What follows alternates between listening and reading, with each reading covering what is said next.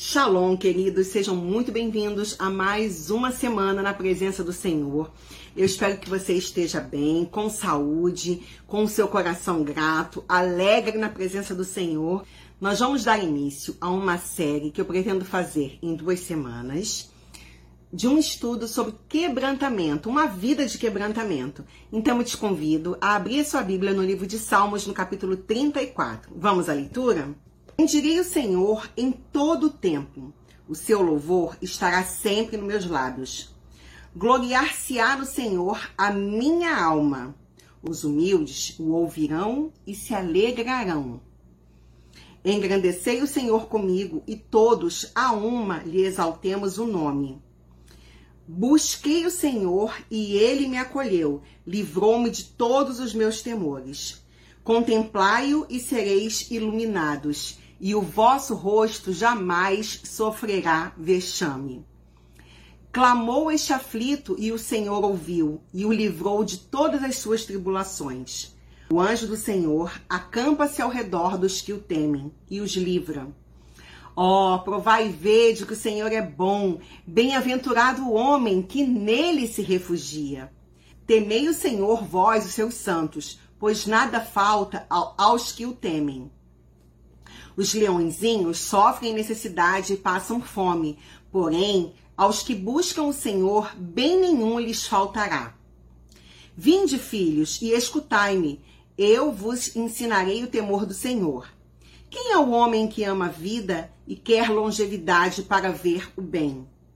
Refreia a língua do mal e os lábios de falarem dolosamente. Aparta-te do mal e pratica o que é bom procura a paz e empenha-te por alcançá-la. Os olhos do Senhor repousam sobre os justos e os seus ouvidos estão abertos ao seu clamor. O rosto do Senhor está contra os que praticam o mal, para lhes extirpar da terra a memória.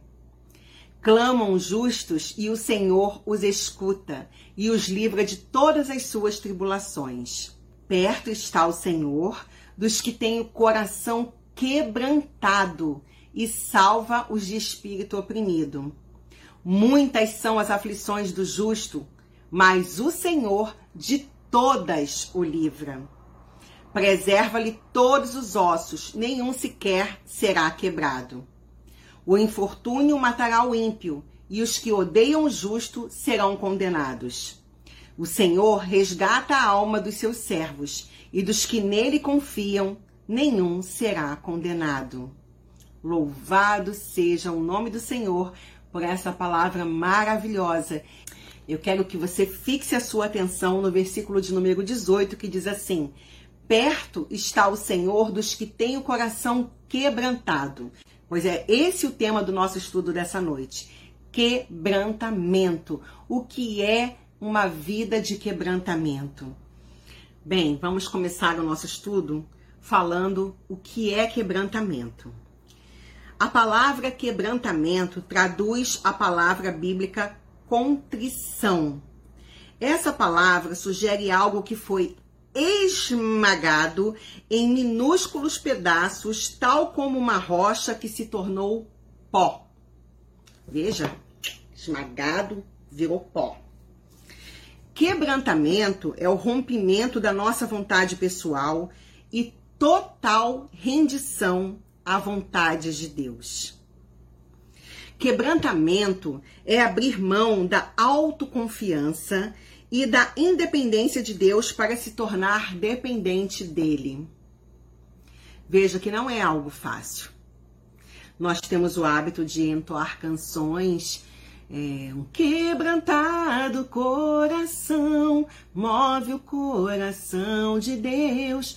A gente fala tanto em quebrantamento, a gente canta tanto sobre quebrantamento, mas a gente, na verdade, a gente não tem um entendimento real do que seja isso, do que do custo que é você abrir mão da sua autoconfiança, do seu querer, do governo do teu ego sobre a tua vida que é você anular a sua carne, você dizer não para suas vontades e você se entregar completamente nas mãos do Senhor e confiar e depender dele totalmente para tudo. Você render teu coração, você falar, olha, basta. Não é mais o que eu quero, não é mais o que eu desejo. Senhor, qual é a tua vontade? Qual é o teu desejo? O que, que o Senhor quer que eu faça? Quebrantamento é o amolecimento do solo do nosso coração para que a palavra de Deus penetre e crie raízes. Pessoas que lidam com plantação, que mexem com cultivo de flores, de plantas, de hortas, seja de verduras, de tudo, sabe que para poder a semente é, fixar na terra e ela fincar uma raiz resistente e, e para ela poder com, conseguir crescer forte e dar frutos, essa terra precisa ser completamente trabalhada. E a terra do nosso coração não é diferente. Não tem um ditado que diz assim: água mole em pedra dura, tanto bate até que fura? Nosso coração, muitas das vezes, está endurecido por tanta coisa, por tanto achismo, por tanto querer, por tanta vontade nossa. Essa semana mesmo eu estava conversando com uma amiga e ela estava me perguntando: é possível ter a pessoa ter 20 anos de igreja e não ter mudado, não, não continuar sendo uma pessoa obcecada, ciumenta? Eu falei: sim, é possível. Ah, mas essa pessoa está tantos anos na igreja. Estar na igreja, pertencer a uma religião, não é sinônimo de que essa pessoa teve seu coração transformado. Porque não é o que vem de fora que vai transformar você. É o que você vai fazer com aquilo que você ouviu, com a palavra que você ouviu, com a meditação que você fez na palavra, com o louvor que você cantou e que você meditou na letra. É, é o você falar para o Senhor, Senhor, eu me rendo. É todos os dias se humilhar na presença dele. É todos os dias reconhecer que Deus é um, que ele é único, que ele é soberano, que tudo está no controle dele e que você precisa entregar o controle de tudo nas mãos dele. O quebrantamento é algo extremamente necessário na vida dos filhos de Deus. A todo instante precisamos deixar Deus moldar a nossa vida e quebrar o orgulho que está em nosso coração. Como somos orgulhosos, como temos o hábito de querer achar que a gente já sabe de tudo, que a gente tem. Ah, eu tenho experiência, são anos de igreja. Isso aí para Deus não conta. Todos os dias você tem que negar a sua carne. Todos os dias você tem que levantar da sua cama agradecendo a Deus e dizendo: Senhor, obrigada, tu és soberano, tu és único. Obrigada por ter aberto os olhos, estar respirando, estar vivo. Senhor, me ajude a me conduzir de forma que o teu nome seja engrandecido na minha vida nesse dia. É todo dia como a misericórdia do Senhor que se renova cada manhã, tem que ser renovada na nossa vida, na nossa mente, no nosso coração. A nossa comunhão com Deus não pode ser algo mecânico, não pode ser algo que você liga no piloto automático e vai. É um relacionamento. De todos os inimigos que nós temos, o orgulho é o que perece, é o que morre com mais dificuldade como nós somos orgulhosos, como nós somos de dura cerviz, como nós queremos fazer as coisas do nosso jeito, como nós temos uma inclinação para fazer as coisas do nosso jeito, da nossa maneira, porque eu penso assim, porque foi assim que eu aprendi, porque é assim e é assado. Por essa razão, é preciso combater o orgulho do nosso coração porque Deus ele sempre vai se opor aos orgulhosos. Ele sempre vai se opor aos orgulhosos. Faz uma reflexão nesse momento, Senhor. Eu tenho sido orgulhoso, eu tenho sido orgulhosa. Como eu tenho agido contigo, Senhor? Me mostra, me fala onde eu tenho errado, no que eu tenho falhado, se eu tenho sido arrogante, se eu tenho sido soberbo. Olha o que a palavra de Deus fala na Epístola de Tiago, no capítulo 4, no versículo 6, na parte B. Deus resiste aos soberbos, mas dá graça aos humildes. Você tem sido humilde? Ou você tem sido um soberbo, um arrogante? Alguém que se julga melhor do que os outros? Alguém que se julga acima dos outros num patamar mais elevado? Seja por questões acadêmicas, por questões financeiras, por questões espirituais, porque você tem tantos anos de igreja, porque você já leu tantos e tantos livros. Isso aí, para Deus, não é nada. Eu me recordo de uma ocasião na minha vida em que eu fazia parte de um grupo de visitação hospitalar e eu ia com um grupo né, da, da igreja onde eu congregava para fazer visita em vários hospitais da região de Nova Iguaçu. E quando eu chegava no hospital, nós íamos todos muito simples, né? Camiseta, jeans, tênis. Íamos lá com o coração cheio de amor para poder falar aos doentes, levar um pouco de conforto, uma palavra de carinho, de ânimo, porque quando a gente está com a nossa saúde né, debilitada, tudo que a gente quer é receber um afago, receber uma palavra de ânimo, principalmente da parte de Deus. E então eu me recordo que haviam pessoas de diversas denominações ali também fazendo o mesmo trabalho. E tinha um grupo de, de irmãos assim de uma determinada denominação que ficavam olhando com ar assim para o lado quando viam quando nos viam chegar porque eles estavam todos armados, engravatados, assim, uma pompa. E tinham outros irmãozinhos, assim, super humildes, super simples, assim, que mal sabiam pronunciar, ah, mal sabiam falar o português de forma correta. Mas aquelas pessoas tinham um semblante, um brilho, uma pureza, uma alegria. E nós entrávamos, entrávamos no hospital, nas alas onde nós íamos fazer oração e levar a palavra, como era agradável estar com aqueles irmãos. Sabe, eles oravam de forma simples, mal sabiam pronunciar as palavras, mas a presença de Deus ela era tão grandiosa, porque você via que ali tinha um coração que estava grato, um coração que estava ali por amor ao Senhor. E esse amor era manifesto na vida das pessoas que estavam ali, a ponto de das pessoas chamarem, né, nos chamarem, que esses irmãos se juntavam com o meu grupo e era uma alegria tão, tão grande para a gente, assim, poder estar reunido ali, sem barreira denominacional, sem levantar nenhuma bandeira. A gente estava ali pelo reino. E ali gente, nós orávamos pelas pessoas, nós deixávamos sempre uma palavra e era uma bênção. Enquanto a gente, no lugar, no, quando nós saímos do hospital, nós vimos aquelas outras pessoas que entraram ali, ah, continuando a torcer o nariz, porque se sentir, se julgavam melhores porque estavam mais paramentados e tal. E aí eu fico pensando, né? Todo reino dividido, ele não subsiste. Aonde tem divisão, aonde tem soberba, aonde tem orgulho, Deus não habita. Deus, ele é simples. E Yeshua, quando estava aqui na terra, quando ele estava no meio dos homens, falando a respeito do reino, falando a respeito do Pai, ele sempre falava de forma simples, falava através de parábolas, usava exemplos de coisas simples como sal, luz, coisas que as pessoas entendiam, coisas que, as pessoas, que eram do cotidiano das pessoas. Então, às vezes a gente estuda tanto, a gente sabe tanta coisa e a gente acaba complicando. Ao invés de trazermos pessoas para o reino, de ganharmos a nossa família com a presença do Senhor, que deveria de forma natural e simples habitar em nós, acaba se tornando algo repulsivo, acaba tornando-se algo repelente, porque a gente quer mostrar que a gente sabe, o que a gente é, o que a gente sabe, e quando, no entanto, não somos nada. Deus verdadeiramente dá graça àqueles que são humildes, ele verdadeiramente tá com aquele que tem o coração quebrantado.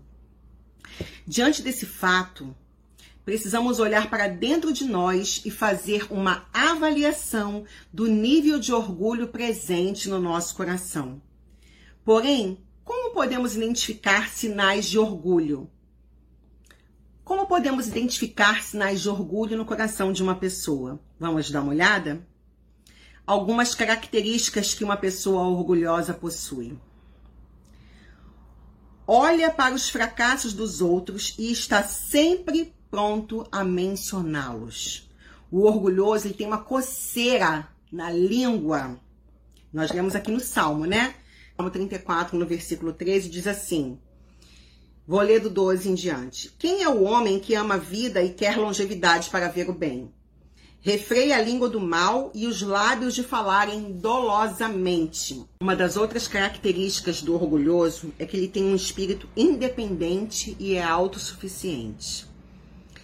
Ele dificilmente alguém orgulhoso se sujeita a uma liderança, porque acha que já sabe tudo, porque acha que já aprendeu tudo, porque acha que faz melhor. O orgulhoso, ele não tem aquela paciência de ouvir, de analisar, de dar chance do outro transmitir o pouco que sabe ou muito que sabe. O orgulhoso, ele sempre acha que ele já sabe tudo, que ele já viu tudo, que isso aí para ele né, já já tá até ultrapassado, porque ele já viu isso várias vezes antes. Há 10 anos atrás ele já via isso sabe? Não tem aquela, aquela paciência de escutar o que, que o outro tem para dizer. Poxa, já sei sobre isso aí, mas deixa eu ver o que, que essa pessoa tem para poder contribuir. Às vezes é uma, tem uma vírgulazinha ali que aquela pessoa vai transmitir de informação que vai ser enriquecedora, que vai ser benéfico. Mas o orgulhoso ele não tem não. Ele quer, ele ele sabe de tudo. Ele não tem paciência para poder ouvir os outros uma das outras características do orgulhoso, ele quer provar que sempre está certo e deseja ter a última palavra. O orgulhoso, a pessoa orgulhosa, ela não se contenta em sair de, uma, de um debate, de uma discussão de forma saudável. Ela quer que a palavra dela, que a opinião dela, que o que ela pensa, que o que ela sabe, que o que ela acha é que seja aceito. E não é assim. Todo mundo tem sempre algo a contribuir. Crianças nos ensinam coisas a todo tempo. E Yeshua disse isso, que quem quisesse entrar no reino dos céus, entrar no reino de Deus, deveria ser como uma criança ter pureza, ter paciência, ser simples, ter um olhar mais tranquilo para as coisas. Ter razão sempre não é algo bom, não é benéfico para nenhum tipo de relacionamento, muito menos com o nosso relacionamento com o Criador. Atrapalha tudo. O orgulhoso exige sempre os seus direitos e a preservação da sua reputação.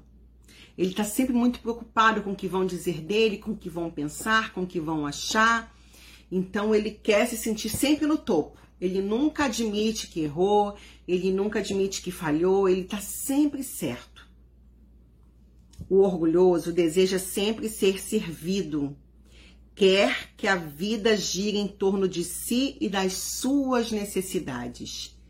Dificilmente uma pessoa orgulhosa quer servir alguém. Dificilmente uma pessoa orgulhosa quer estender sua mão para o próximo. Ela tá tão cheia de si que no seu mundinho só tem espaço para ele e para mais ninguém. O orgulhoso tem o sentimento de que a igreja é privilegiada por poder contar com ele. Gente, a igreja tornou-se um ambiente altamente nocivo e tóxico no dia que você entrou nela, no dia que eu entrei nela. Sabe por quê? Porque eu e você somos cheios de defeitos, cheios de falhas, e é por isso que nós precisamos de um Salvador. E é por isso que Deus amou o mundo de tal maneira que enviou o seu filho, o Messias, Yeshua Hamashia, para nos salvar dos nossos pecados, para nos salvar, para nos resgatar para si. Porque se Deus não tivesse tido a misericórdia de enviar o Senhor Yeshua para nos salvar, nós estaríamos completamente perdidos. Porque nós somos um povo de um coração endurecido, de uma mente que só nós somos um povo difícil, muito difícil. E a nossa maior, eu acredito que a nossa maior esfera de luta nessa terra seja contra a nossa própria carne. Nós somos terríveis. O orgulhoso busca sempre se autopromover. Ele quer sempre anunciar o que ele fez, o que ele falou, tá sempre mostrando, principalmente nessa época em que nós vivemos uma era de redes sociais, onde todo mundo tem algo a dizer, onde todo mundo tem algo algum palpite para dar. E eu não tô falando que eu não, não faça parte das redes sociais, não, tá? Que eu faço, eu interajo bastante, mas o orgulhoso, ele tá sempre se autopromovendo. Ele, ele é incapaz, ele não consegue ajudar uma pessoa em alguma atitude e ficar de boquinha fechada. Ele tem uma coceira de ir contar para alguém o que, que ele fez pelo outro. Onde deveria ficar entre ele e Deus aquilo que ele fez, ele precisa contar o quanto ele é bom, o quanto ele ajudou, o quanto ele fez. E isso para Deus não, sabe, perdeu-se, perde-se. Quando a pessoa faz isso, age dessa forma, com esse orgulho, ela retira a glória de Deus. Porque quem nos dá a capacitação para fazermos algo é Deus. Nós não somos bons, não. Bom é o Senhor.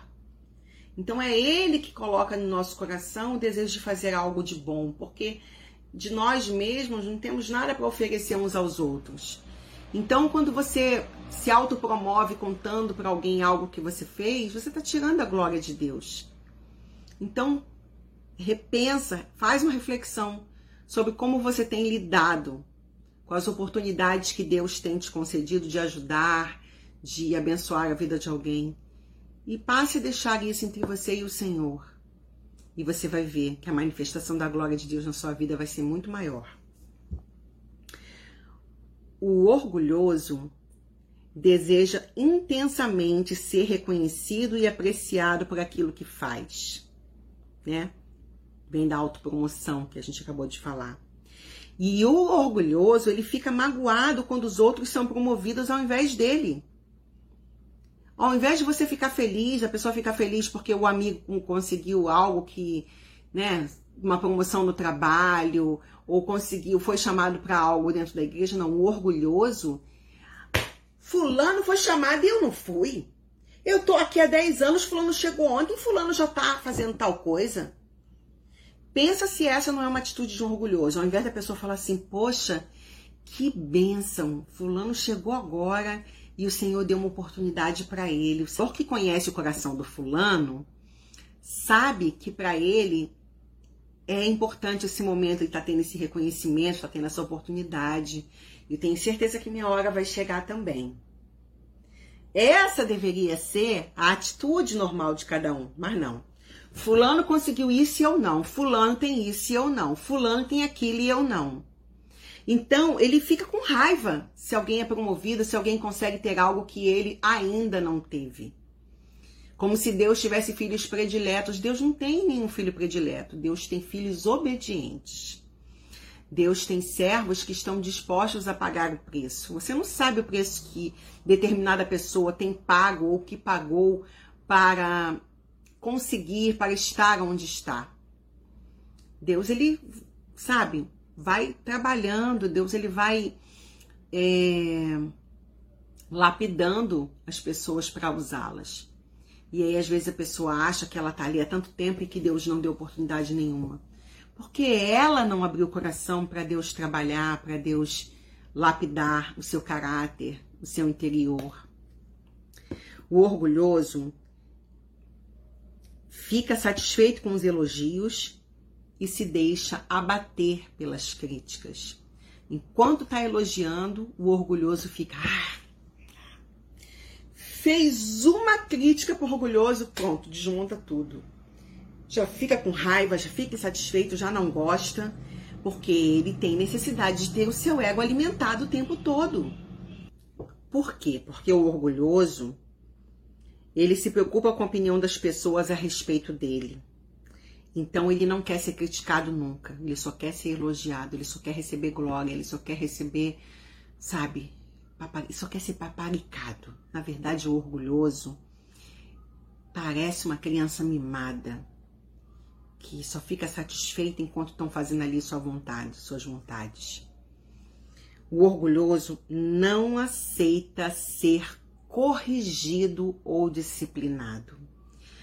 Quando o orgulhoso se encontra dentro de uma situação onde ele está sofrendo uma correção ou uma disciplina, ele se retira, ele sai.